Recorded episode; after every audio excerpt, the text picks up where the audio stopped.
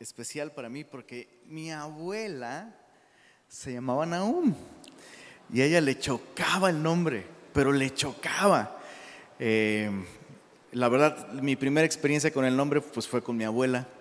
Entonces, oh sorpresa cuando este, me convierto y veo que hay un profeta en la Biblia llamado Nahum. Y este, mi abuela decía, es que ese es un nombre de hombre, ¿no? Pero luego, luego leí el libro y dije, híjole, no sé si lo leyó, pero si no lo leyó, le iba a chocar más todavía, porque Nahum está bueno, pero con todo, como dicen por ahí, ¿no? Son solamente tres capítulos, solamente tres capítulos, solamente 47 versículos. Entonces, chécate, eh, eh, eh, o sea, es como un expreso, ¿no? O sea, si te sirven una taza de café de 250 mililitros, pues dices, órale. Pero si te sirven un café y te dicen, oye, esos son 65 mililitros nada más, sírveme más, no, así está bien. Es porque viene recargado, viene intenso, ¿no? Y es lo mismo con este, con este libro. Un libro pequeño, eh, pequeño en su extensión, pero no pequeño en su importancia, ¿verdad? Profeta Nahum. Así que eh, vamos a orar y vamos a poner este tiempo en manos de Dios. Señor, gracias por tu palabra, gracias por hacerla tan diversa, tan extensa. Encontramos de todo en tu palabra, Señor. Encontramos narración, encontramos poesía, encontramos documentos históricos, encontramos eh, de todo, Señor. Pero lo más importante es que te encontramos a ti y descubrimos quién eres tú. Y te pedimos una vez más, Señor, que por favor nos des un corazón no de maestros, porque tu palabra nos advierte a no hacernos maestros muchos de nosotros, sabiendo que recibiremos mayor condenación. Danos un corazón de discípulos, Señor. Danos un corazón que reconoce el día de hoy que necesita aprender algo acerca de ti, o mejor dicho, que necesita conocerte mejor a ti.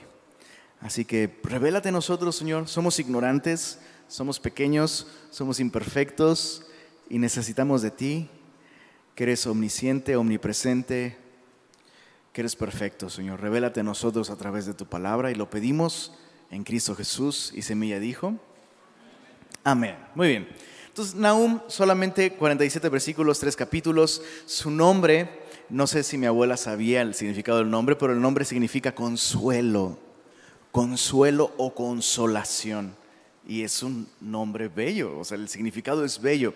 Conocemos por allí en la Biblia un nombre muy similar. Nahum en su idioma original se pronuncia Nahum y conocemos un Nahamya. ¿Te suena? Nehemías, que es Jehová es consolación o Jehová es consuelo. Eh, bueno, este personaje de Nahum es quien escribe este libro. Y es un personaje un tanto oscuro, no solo por su mensaje tan sombrío, sino porque solo se menciona en el capítulo 1, verso 1 de su propio libro.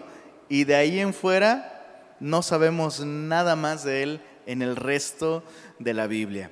El capítulo 1, verso 1 dice, profecía sobre Nínive, libro de la visión de Nahum de Elcos, y es lo único que sabemos de él, que escribió esta profecía específicamente dirigida a eh, Nínive, que era la capital de Asiria. Eh, conocemos que era originario de Elcos. Más adelante esta misma, eh, esta misma ciudad sería conocida como Cafarnaum o la ciudad de Nahum o Capernaum. Esto en la zona baja de Galilea, cerca del de, el mar Mediterráneo, que es justamente el área de operaciones de quién? De Jesús y de sus discípulos. Interesante, ¿no? Que, justo esa ciudad, la ciudad de Nahum, eh, Nahum, se volviera el centro de operaciones de nuestro Salvador. ¿Cuándo se escribió este libro? Eso es muy importante. Eh, el libro nos da algunas marcas históricas que nos ayuda a ubicar el momento. Por ejemplo, en el capítulo 3, versículo 8, se menciona la caída de una ciudad muy importante de Egipto. Dice, ¿eres tú mejor que Tebas, que estaba asentada junto al Nilo, rodeada de aguas, cuyo baluarte era el mar y aguas por muro? Entonces, esta ciudad de Tebas se describe aquí como una ciudad que ya cayó, bajo la invasión de Asiria y eh, esto sucedió en el año 663 antes de Cristo. Entonces podemos con toda seguridad decir que este mensaje de, de Nahum fue posterior a esta fecha.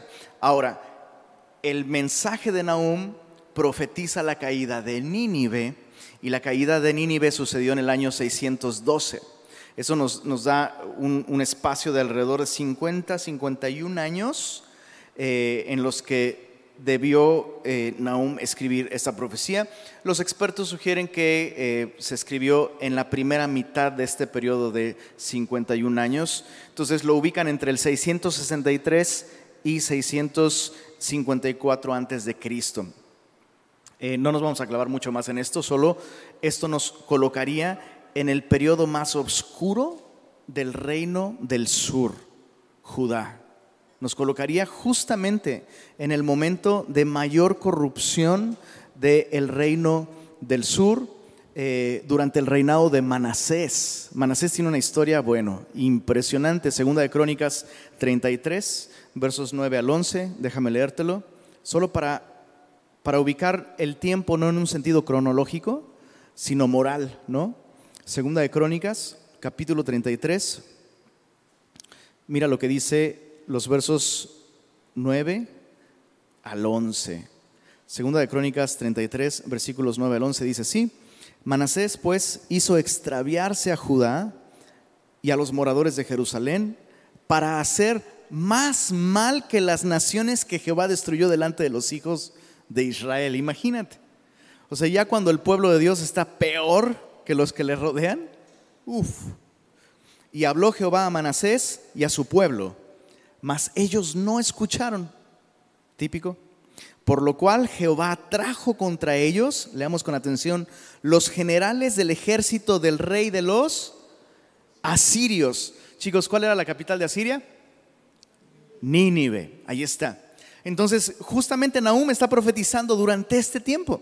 El peor momento del reino del sur Bajo Manasés, Dios usa a los asirios para darle una varita al rey de Israel y con ello, perdón, al rey de Judá y con ello a todo el reino del sur. Y eh, para entonces Asiria ya llevó cautivo a los de Monterrey, digo, al reino del norte. Al reino del norte ya llevó, los llevó cautivos tiempo atrás, pero ahora el reino del sur está siguiendo los mismos pasos que el reino del norte y no agarran la onda. eso es increíble. Es increíble. Es, como, déjame describirlo así, eh, eh, es como el efecto eh, de adaptación de las ranas, o son sapos. ¿Cuáles son los que se adaptan al, cambio de temperatura? ¿Las ranas o los, sapos? Son los sapos. Tú puedes, digo, no, no estoy animando a que lo hagas, ¿verdad? Pero puedes poner un sapo en, un, este, en una cacerola con agua, temperatura ambiente, y lo pones a llama bajita, ¿eh? Nada así muy brusco, llama bajita. La temperatura va a ir aumentando y el sapo tiene la capacidad de adaptarse, regular la temperatura de su cuerpo para adaptarse a la temperatura que lo rodea. Pero sucede algo, llega un momento en el que la temperatura es tanta que el cuerpo literalmente ya no lo soporta y entonces queda inconsciente y se muere porque se ajustó a la temperatura que fue cambiando drásticamente. No se va a quejar, no va a decir, oigan, unos angachos, no, no sé, no va a tratar de saltar, nada. Va a estar ahí. Y eso es exactamente lo que le sucedió al reino del sur. Están viendo que la, que la rana del norte, perdón, que el sapo del norte se murió por adaptarse a la corrupción que lo rodeaba. Y ellos hicieron lo mismo, permitieron idolatría, permitieron eh, pecado, en fin, etcétera, todo eso. Entonces, Nahum está escribiendo durante este tiempo y es sorprendente el mensaje. Ya vimos quién escribe Nahum, ya vimos cuándo escribe, qué es lo que escribe, qué es lo que dice este libro. Bueno, para empezar, el enfoque de este libro en la caída de Nínive, específicamente, sirve de continuación al libro de Jonás. ¿Se acuerdan de Jonás? Qué feo estás. No, ese era otro, ¿eh? ese era Tomás. Ahora, Jonás predicó 100 años antes, ¿recuerdan? Le predicó a los ninivitas y los ninivitas se arrepintieron. Eso fue 100 años atrás. 100 años después se levanta Nahum y dice, vas a caer. O sea, tu conversión de hace 100 años no sirve el día de hoy si hoy no estás caminando con el Señor. Y hay muchas lecciones ahí para nosotros a nivel personal, a nivel iglesia, a nivel familias, ¿no? A nivel personal. ¿Cuántas veces, eh, eh, desafortunadamente, vemos casos así, ¿no? De personas que están súper mal, súper mal. Están, ahora sí que como el sapo, ¿verdad? Y a punto de morirse por no salir de un estilo de vida que no es el que Dios quiere para ellos, pero ellos descansan en el hecho de que hace algunos años yo me convertí, no, yo ya estoy bien con Dios, pero el día de hoy no estás caminando con Él. Tu conversión de hace 100 años, de hace 10 años, de hace 20 años, si el día de hoy no se traduce en una relación constante con Dios, habría que ponerla en tela de juicio. Como familias, lo mismo. Es desafortunado, ¿verdad? cuando eh, tenemos el caso de padres o incluso abuelos y padres y luego los hijos que están caminando con el Señor y eventualmente se empieza a asumir, somos una familia cristiana. Pues ya, listo, pues ya no, no, o sea, no hay que preocuparnos por instruir a nuestros hijos, no hay que preocuparnos por pasarles el mensaje del Evangelio, solo hay que llevarlos a la iglesia. Con eso es todo porque somos una familia cristiana. Error, error, error. Qué terrible, qué terrible es acostumbrarnos a esa idea, ¿no? Somos una familia cristiana y por tanto, pues mis hijos ya, ya le hicieron. Qué importante, pasar el mensaje a la siguiente generación. Bueno, muchas aplicaciones ahí en el mensaje de Nahum. La caída de Nínive que 100 años atrás se había arrepentido, hasta los perros, casi, casi, ¿no? Y los bueyes, todos respondieron al mensaje de Dios. Ahora, El nombre de Nahum, qué interesante, ¿no? Significa consuelo. Ahora, ¿de, qué manera puede ser de consuelo el anuncio de la destrucción de una ciudad como Nínive? Dices, consuelo pajonás, ¿no? Ahí usaríamos la expresión eh, al revés. ¿Cuántos hemos usado esa expresión? No, si fulanito viviera se revolcaría en su tumba, ¿no? Con Jonás sería al, revés. No, hombre, si Jonás hubiera vivido 100 años, pero bueno, estaría danzando en su tumba, ¿no? Pero sabes, Jonás falló en reconocer lo que Nahum le recordó al pueblo de Dios. Jonás falló en reconocer lo que Nahum a través de este libro sí le está recordando al pueblo de Dios. Eh, número uno, la justicia de Dios es siempre correcta y siempre segura, aun cuando en su justicia otorga misericordia, oportunidad. La misericordia de Dios siempre es una oportunidad para el arrepentimiento. Tengamos eso claro, mis preciosos semillosos. No confundamos el magnesio con la gimnasia, por favor. La misericordia es oportunidad para el arrepentimiento. No es oportunidad para seguir pecando. ¿verdad? Jonás interpretó la misericordia como lo segundo.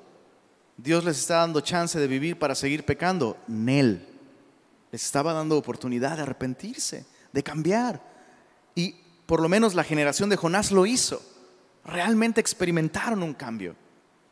Eventualmente regresaron a, su antiguo estilo de vida y Dios no, Dios no cambió. Ellos cambiaron, pero Dios no cambió lo que estaba mal seguía estando mal y eventualmente llegó un punto de no retorno.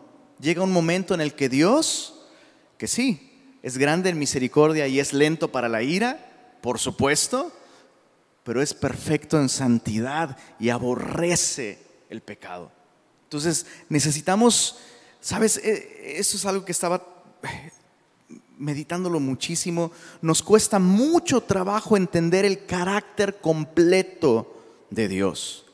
Tendemos a mutilar el carácter de Dios, editándolo como una ensalada, ¿no? Como si fuera una ensalada. Bueno, el, rábano no me gusta, entonces lo dejo fuera, las aceitunas tampoco, esas las quito, pero me encanta la, no sé, la zanahoria, no sé.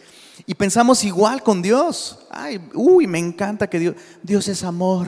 ¿no? Me encanta. Amor, amor, amor, turururu, ¿no? Pero la Biblia no solo dice que Dios es amor, la, la Biblia dice Dios es santo, santo, santo. Pero, ah, pero eso me incomoda, ¿no? Entonces, me gusta que Dios ofrece salvación, pero no me, no me, no me encanta que Dios juzga el pecado y la maldad. Y entonces terminamos como Jonás. O sea, lo que quiero decir es que es tan malo irnos a un lado del aspecto de Dios, el aspecto, digámoslo así, buena onda.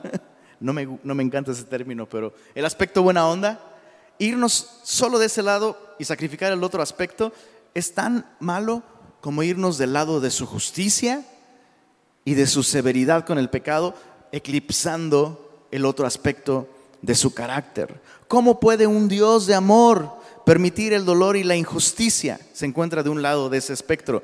Del otro lado, ¿cómo un Dios de amor puede juzgar y castigar con tanta ira? Y justamente Nahum nos presenta, ¿cómo ves? Su ira y su castigo justamente como una expresión de su amor y de su misericordia. Eso es interesante. Amor a la justicia misma, amor a su pueblo, amor a su creación, especialmente al pequeño remanente de Judá.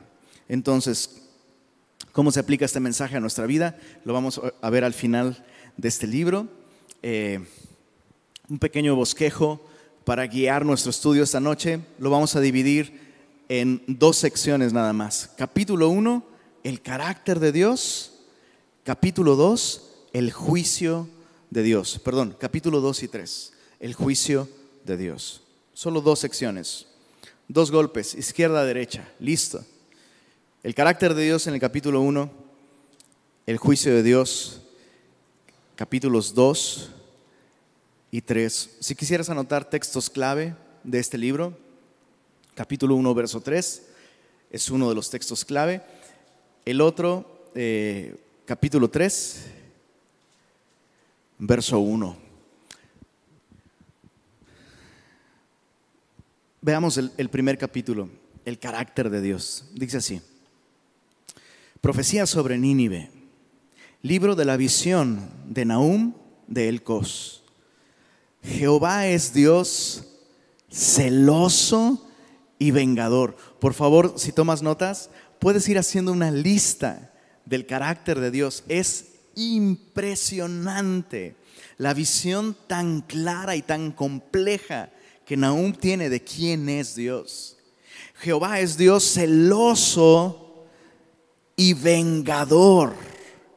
Jehová es vengador, lo repite, y lleno de indignación. Una mejor traducción sería lleno de ira. Se venga de sus adversarios y guarda enojo para sus enemigos. Bueno, cada uno de los adjetivos que Nahum usa son muy claros, pero yo solo quiero atraer tu atención a un aspecto bien importante de esto, el carácter personal del pecado con el que Dios trata. ¿Te diste cuenta? Sus enemigos, sus adversarios. Él se venga, Él guarda enojo para sus enemigos. Qué terrible idea, qué terrible pensamiento. El pensar en enfrentarnos cada uno. Eh, Eso es importante entenderlo. Cada pecado que el hombre comete, cada pecado que el hombre comete es una ofensa personal hacia Dios. Necesitamos comprender eso. Por eso es que el pecado es tan grave. Por eso es que el pecado nos destruye a nosotros, porque el pecado es, es una ofensa, es ir en contra del carácter mismo de Dios. Los mandamientos, chicos, los mandamientos no son reglas, son expresiones de su carácter, de su persona. Por eso es que el primer mandamiento, y es el más importante, no tendrás dioses ajenos delante de mí. Y de ahí brotan todos los demás. Cada pecado que el hombre comete, en, en pensamiento, en palabra, en acción o en omisión, es, una, es un acto de desafío hacia el carácter de Dios. Verso 3 dice, Jehová es tardo para la ira. ¿Te das cuenta de ese maravilloso balance que Nahum tiene del conocimiento de Dios? Jehová es tardo para la ira y grande en poder. No tendrá por inocente al culpable. Mira esta descripción tan poética y tan gráfica de, la ira de Dios. ¿Qué es lo que hace Jehová cuando decide actuar? Cuando llega el tiempo de castigar y de juzgar. Mira, en el verso 3 dice, Jehová marcha en la tempestad y el torbellino, y las nubes son el polvo de sus pies. Él amenaza al mar y lo hace secar, y agosta todos los ríos. Basán fue destruido, y el Carmelo, y la flor del Líbano fue destruida, los montes más verdes. Los montes tiemblan delante de él, y los collados se derriten. La tierra se conmueve a su presencia, y el mundo y todos los que en él habitan. O sea, imagínate, los montes temblando, los collados derritiéndose. Eh, eh, está, está, utilizando la descripción de una ira volcánica. Mira, mira el verso 6. ¿Quién permanecerá delante de su ira? ¿Y quién quedará en pie en el ardor de su enojo? Su ira se derrama como fuego. Ahí está la descripción de un volcán. Y por él se hienden las peñas. Ahora, la respuesta a esta pregunta, ¿quién permanecerá? ¿Quién puede permanecer en pie delante de una explosión volcánica? Nadie. ¿Quién puede quedar en pie delante de su ira justa y perfecta? Solo hay una persona. Esa persona es Jesús. No sé si, tú recuerdas esto a, a menudo, yo lo recuerdo a menudo. Este es el destino que a mí me tocaba enfrentar. O sea, eh, esto es una descripción de qué va a suceder cuando cada ser humano que no confíe en Jesucristo se encuentre con Dios. Cuando, cuando, una persona se encuentra con Dios sin estar justificada por la fe en Cristo, esta es la descripción de cómo será el encuentro. Es exactamente eso. Ahora mira, mira, después de describir todo esto en el verso 7, Jehová es bueno. Eso es algo que nos cuesta mucho trabajo reconciliar. A un Dios vengador, o sea, lo está diciendo ahí Nahum. Un Dios que castiga, un Dios que incluso atesora, guarda, reserva su enojo para sus enemigos. ¿Cómo, podemos decir que esta misma persona es buena? Ah, porque su ira no es como la nuestra.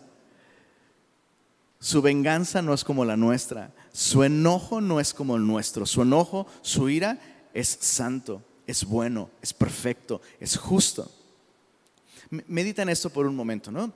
Dios le da la ley a, su pueblo y una de las leyes más controversiales, ojo por ojo, diente por diente. La persona que escucha eso y, o lo lee sin detenerse a reflexionar, y sin, y sin ser honesto consigo mismo, dice, ah, qué Dios tan, qué Dios tan gacho, ¿no? Hasta sacaron su frase, ojo por ojo y el mundo entero va a quedar tuerto, ¿no? Bueno, ¿ya viste el mundo cómo está?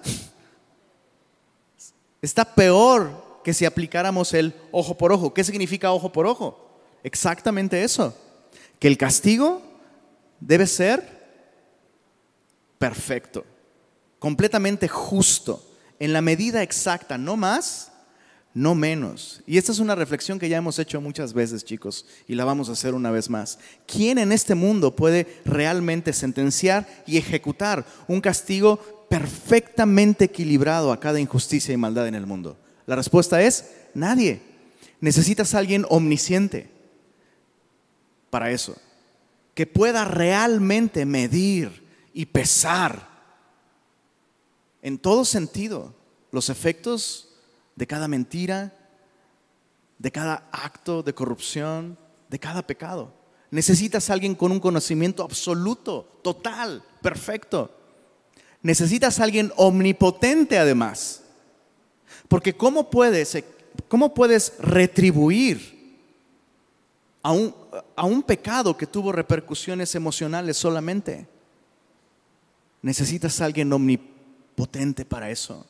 Y esa persona es Dios. Y además necesitas a alguien incorruptible. Esta persona es Dios. ¿Están viendo el cuadro de quién es Dios? Qué terror por un lado, pero qué consuelo por el otro. Porque eso significa, no sé, he, escuchado, he escuchado la propuesta del el sistema de leyes y el propósito del sistema de leyes en México, ¿no? la restitución del daño. Eso, eso es, suena muy bonito, pero solo hay uno que puede hacerlo. Solo hay uno que puede administrar un castigo realmente justo, en su justa medida pero además puede reparar a la persona. Y este es Dios. Y escucha esto, este elemento del castigo de Dios y su justicia perfecta es algo que tú y yo como creyentes necesitamos para experimentar consuelo en un mundo en el que parece que no hay justicia. O sea, ¿cuántas veces hemos... ¿Cuántas veces se nos ha roto el corazón por cosas que le han pasado a seres queridos nuestros? o incluso a desconocidos, ¿no? Lees noticias de personas que han sufrido cosas terribles y aun cuando la justicia humana apresa a la persona, lo lleva a proceso, o sea, hay algo ahí adentro que sabe que, que hay algo pendiente aún. Solo Dios puede traer justicia perfecta. Y escucha esto, Dios lo hará. Dios lo hará. Es cierto que Dios es lento para la ira y es grande en misericordia, pero es capaz de administrar ira y es capaz de, tener su misericordia para traer justicia también y lo hará. Bueno, el capítulo 1, eh, al final en, en, el verso 15, observa, observa cómo termina este primer capítulo. He aquí sobre los montes los pies del que trae buenas nuevas, del que anuncia la paz. Celebra, oh Judá, tus fiestas, cumple tus votos, porque nunca más volverá a pasar por ti el malvado. Pereció del todo. ¿Te das cuenta que aquí está hablando de buenas nuevas? ¿Te suena mucho como a este pasaje en Isaías, capítulo 52? Cuán hermosos son los pies de los que anuncian la paz. Y escuchamos eso y pensamos en el Evangelio como aquel mensaje en el que Dios ofrece salvación y perdón y gracia. Y es cierto, pero ¿sabes qué sucedió para que el hombre pueda recibir salvación y perdón y gracia? Dios castigó el pecado. ¿En dónde lo castigó? En Jesús. Entonces, ¿te das cuenta? No podríamos nosotros tener consuelo y paz y misericordia. O sea, si, Dios no juzgara el pecado y Dios lo ha hecho en Jesucristo. Entonces no podemos mutilar el carácter de Dios. Necesitamos, necesitamos esta visión. ¿Qué ves cuando ves la cruz? Si solamente ves misericordia, estás viendo solamente con un ojo. Vemos ahí una expresión perfecta de lo que Dios hará con sus adversarios. Porque Dios no castigó el pecado en un sentido, ¿sabes?, esotérico, ¿no? O sea, No, es que Dios, bueno, voy a, voy, a, voy a colocar como en el Señor de los Anillos, ¿no? Toda la maldad en un anillo, toda la maldad y todas las tinieblas las voy a vertir sobre este anillo y luego voy a destruir el anillo. No, Señor, no. Hay un elemento indivisible entre el pecado y el pecador. Por eso es que en la cruz Jesús no castigó, perdón, Dios no castigó y Dios no eliminó el pecado por sí solo, sino eliminó al pecador en la persona de Cristo. ¿Se entiende lo que estoy diciendo? Dios castigó a una persona. Y piensa esto. Si Dios trató así a su propio hijo, cuyos pecados solamente le fueron imputados, ¿ok? ¿Cómo tratará Dios al pecador? Piensa eso por un momento. eso es parte del Evangelio. Eso es parte del Evangelio. Porque no podríamos apreciar la salvación tan grande que hemos recibido si no dimensionamos el grande problema en el que estábamos en nuestros pecados. Eh, bueno, podríamos hablar más de esto, pero un libro corto debe predicarse cortamente. Capítulo 2 y capítulo 3 describen ya no el carácter de Dios, sino las implicaciones de su carácter, cómo Él va a juzgar a Nínive. Dice capítulo 2, verso 1, subió destruidor contra ti, guarda la fortaleza, vigila el camino, ciñete los lomos, refuerza mucho tu poder. Esto es sarcasmo santificado por parte del profeta. O sea, le está diciendo a Nínive, vamos, saca, saca tus mejores armamentos, tus mejores hombres, o sea, refuerza mucho tu poder porque viene un destructor sobre ti. Y este es Dios. Mira el verso 2. Porque Jehová restaurará la gloria de Jacob como la gloria de Israel. Porque saqueadores los saquearon y esto, perdón, estropearon sus mugrones. El escudo de sus valientes estará enrojecido. Los varones de su ejército vestidos de grana. El carro como fuego de antorchas. El día que se prepare temblarán las hayas. Los carros se precipitarán a las plazas, con estruendo rodarán por las calles. Su aspecto como antorchas encendidas, correrán como relámpagos. Se acordará él de sus valientes, se atropellarán en su marcha, se apresurarán a su muro y la defensa se preparará. Está describiendo un ejército que usa todo su poder para enfrentar al enemigo y termina replegándose hacia el muro. Las puertas de los ríos se abrirán, el palacio será destruido y la reina será cautiva. Mandarán que suba y sus criadas la llevarán gimiendo como palomas, golpeándose sus pechos. Fue Nínive de tiempo antiguo como estanque de aguas. La idea es la de, eh, la de un lugar tranquilo, ¿no? Donde tienes un pequeño estanque y las aguas están reposadas, nada las inquieta. Pero ahora dice, pero ellos huyen. Dicen, deteneos, deteneos. Están pidiendo misericordia, pero ninguno mira.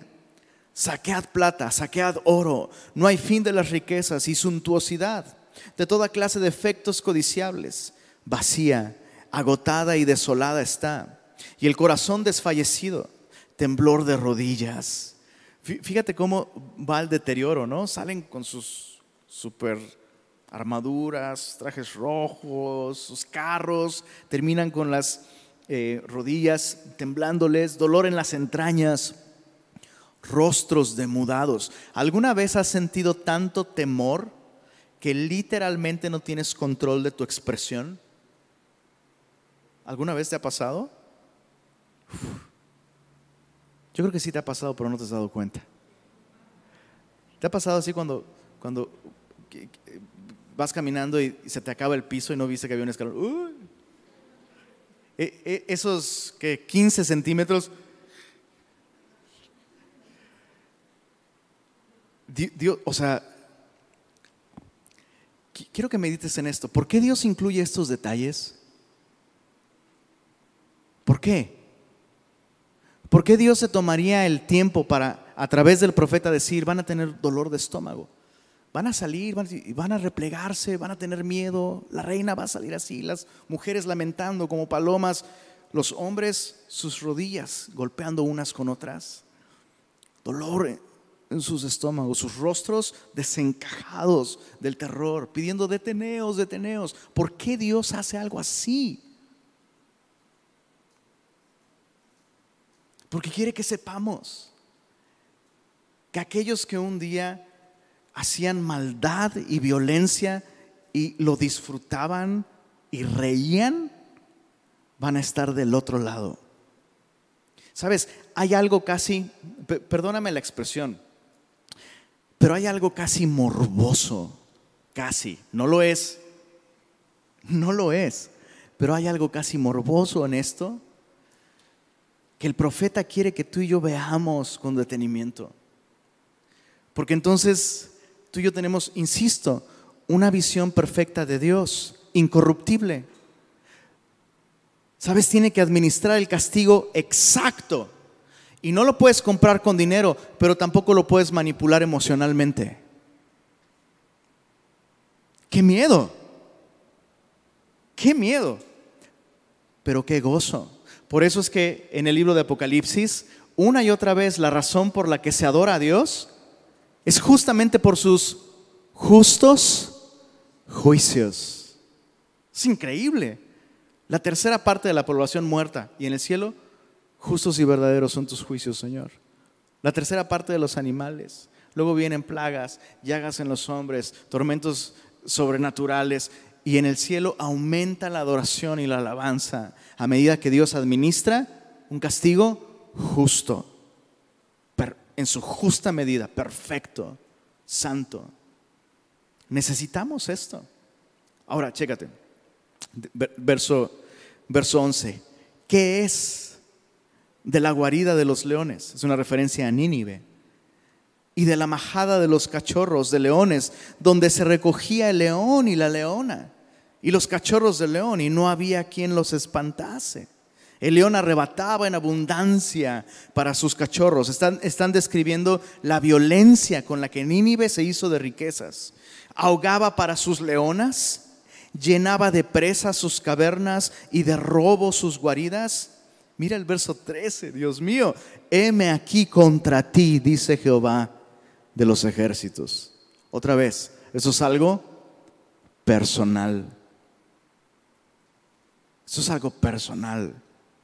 Encenderé y reduciré a humo tus carros y espada devorará tus leoncillos y cortaré la tierra de tu robo. Nunca más se oirá la voz de tus mensajeros. Por eso es que eh, Nahum tan poéticamente dice, ¿dónde quedó? O sea, ¿qué es de la guarida de los leones?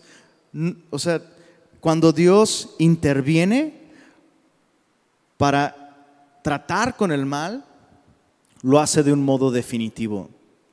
Tan definitivo que cuando terminó con Nínive, no quedó rastro alguno de esta ciudad.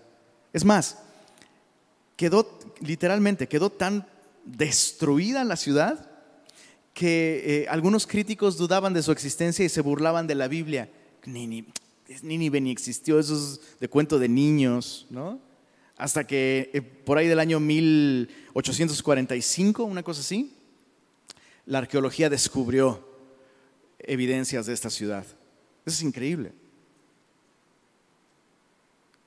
Y otra vez, eso es un ejemplo de cómo Dios va a terminar con la maldad. Eventualmente Dios lo va a hacer.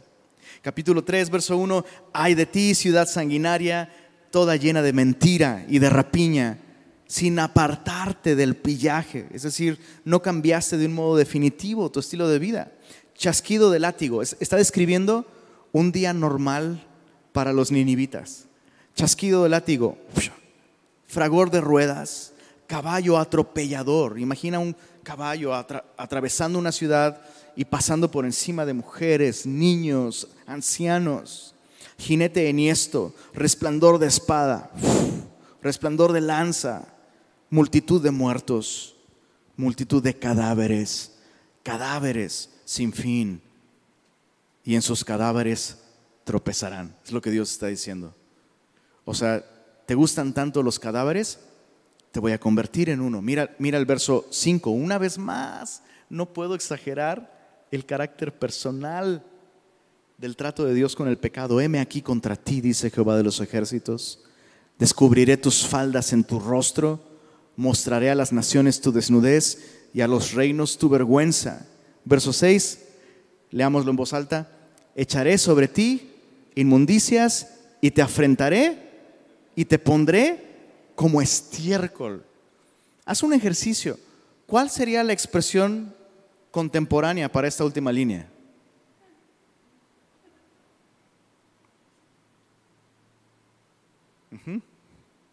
Te pondré como estiércol. Se los dejo de tarea.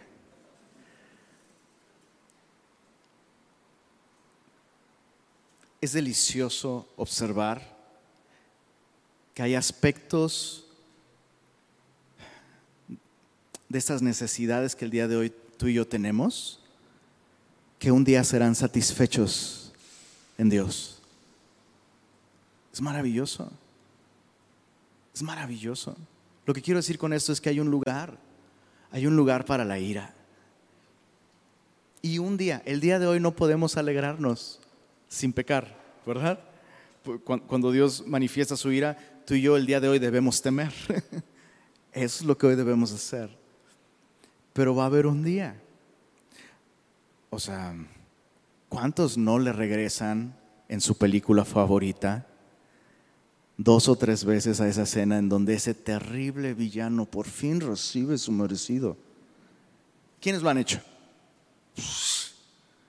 Por favor, es delicioso. ¿No? Decimos, bueno, eso es fantasía, entonces no es pecado, porque es un personaje imaginario, pero ay, me recuerda, no, mejor no digo. Pero Dios está pintando estas imágenes con un lenguaje tan, o sea, si yo hablara así desde el púlpito, capaz que no regresarías. Lo bueno es que solo estoy leyendo lo que dice la Biblia, nada más. No vayan a empezar a hablar así porque resulta que es bíblico. Dios está dándonos a conocer cómo Él aborrece la maldad y el pecado. Bueno, terminemos leyendo verso, verso 15. Dice así, no hay medicina para tu quebradura. Tu herida es incurable. Todos los que oigan tu fama, es decir, este desenlace tan terrible para ti, batirán las manos, es decir, van a aplaudir sobre ti, porque, mira, termina con una pregunta, ¿sobre quién no pasó continuamente tu maldad? Eso es tan bello. O sea, Dios promete literalmente acabar con Nínive y eso va a traer alabanzas y gloria a su nombre, porque Él intervino y Él terminó con la maldad. Tres aplicaciones, vimos tres capítulos, tres aplicaciones para llevar. Número uno, no olvides lo que has aprendido de Dios. Es lo que sucedió con Nínive. No olvides lo que has aprendido de Dios. Por eso es que, insisto, y lo voy a decir hasta que me alucines, bro, toma notas. Toma notas, bro. Escribe, por lo menos una idea, lo más importante, y medita en ello y aplícalo en tu vida. La manera de no olvidar es usarlo. ¿Estás de acuerdo? Es, así como, como no olvidas algo, usándolo, aplicándolo. Bueno, Nínive recibió un mensaje, lo aprendieron, respondieron y después lo olvidaron. Cien años después dejaron de practicar ese estilo de vida dejaron de practicarlo. Otra manera de olvidar es cuando tú y yo dejamos de enseñar a otros. Dicen por ahí que el que enseña aprende dos veces. Entonces, ¿cómo no olvidar lo que hemos aprendido de Dios y que no nos pase lo de Nínive y lo del sapo, verdad? Número uno, practícalo. Número dos, enséñalo. Comparte lo que Dios te enseña en su palabra. Compárteselo a o sea, ¿cuándo fue la última vez que hablaste con tu esposo, con tu esposa, con tu vecino, con tu amigo sobre lo que Dios te ha estado hablando en tu devocional? Por eso es que esa es una dinámica que promovemos en los discipulados de navegantes. Empezamos con, a ver, ¿qué leíste y qué aprendiste? Ya cuando empiezan a cantinflear, así de, no, no, no, a ver, ¿anotaste? No, es que no me dio tiempo a anotar. Tú agarra una idea, escríbela, practícalo en tu vida, compártelo con otros, que lo puedas compartir así. Número dos, o segunda aplicación, necesito conocer más a Dios, no familiarizarme con Dios. Hay una gran diferencia entre conocer más a Dios o familiarizarme con Dios. eso es lo que le sucedió a su propio pueblo, ¿verdad? Al reino del sur. Eventualmente el reino del sur sería llevado cautivo no por los asirios, pero sí por, los, eh, eh, por la gente de Babilonia. ¿Por qué? Porque no crecieron en su conocimiento de Dios, pero sí crecieron en su familiaridad. Sí, estoy familiarizado. Sí, te sé decir los nombres de las, festividades, te sé contar las historias bíblicas. Personas familiarizadas con información acerca de Dios, pero no conociendo a Dios. Abres el primer capítulo de, de, Nahum y ¿qué es lo que ves? A una persona que sí conoce a Dios. Y lo, conoce en toda su complejidad. No lo entiende tal vez, pero lo conoce. No entiendo cómo puede ser vengativo y bueno. No entiendo cómo puede ser un Dios que guarda ira para sus enemigos y a la vez es misericordioso. Pero lo conozco y así es. Así es. Y por tanto temo ante Él. Pero también encuentro consuelo. ¿Sabes? O sea, cuando tú y yo realmente conocemos a Dios y no mutilamos sus atributos, tenemos acceso a una enorme cantidad de consuelo y de perspectiva para la vida, para la injusticia. La injusticia propia y la injusticia de terceros hacia nosotros. Acercarme confiadamente a Dios no es lo mismo que acercarme confianzudamente. Necesito conocer a Dios como Nahum, en todos sus colores, ¿verdad? En todos sus colores. Eso me ayuda a aspirar a una vida de santidad, pero también a perdonar el día de hoy y a tratar, insisto, con la injusticia a mi alrededor, con esperanza con consuelo. Tercera aplicación, cuidado con la indiferencia.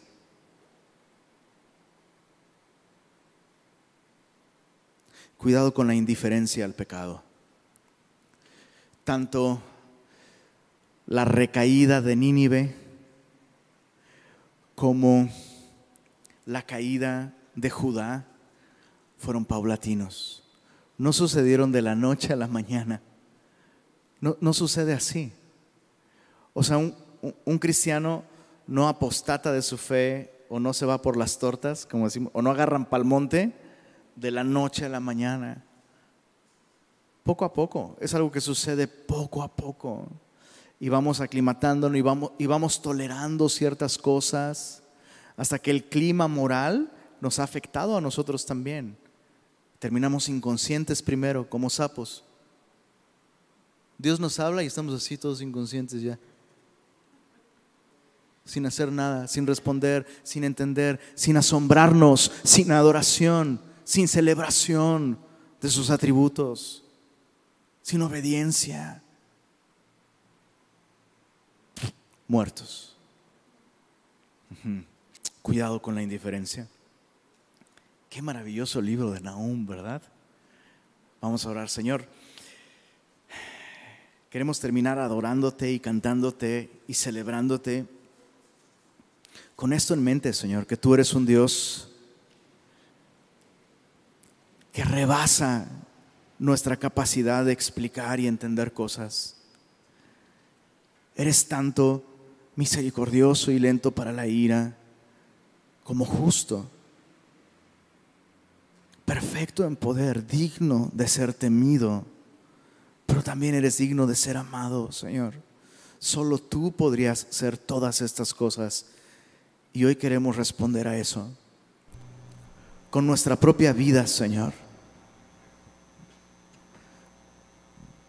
No permita, Señor, que vivamos solamente con un aspecto de tu carácter. Tal vez hay personas aquí que viven en condenación porque solo están viendo este aspecto de tu perfección y de tu justa ira y están eclipsando en sus corazones el poder contemplar tu paciencia, tu ternura, tu gracia, tu misericordia. Tal vez hay personas que están demasiado cómodas con el pecado y están fácilmente descuidando su manera de vivir porque están enfocados solamente en tu misericordia y tu gracia, pero no se dan cuenta que eres un Dios que azota al que recibe por hijo. Señor, queremos como Nahum tener una perspectiva completa de tu carácter y de tu persona. y responder a ello con nuestras vidas, Señor. Gracias por tu palabra. Gracias por revelarte a nosotros a través de este libro, Señor. Amén.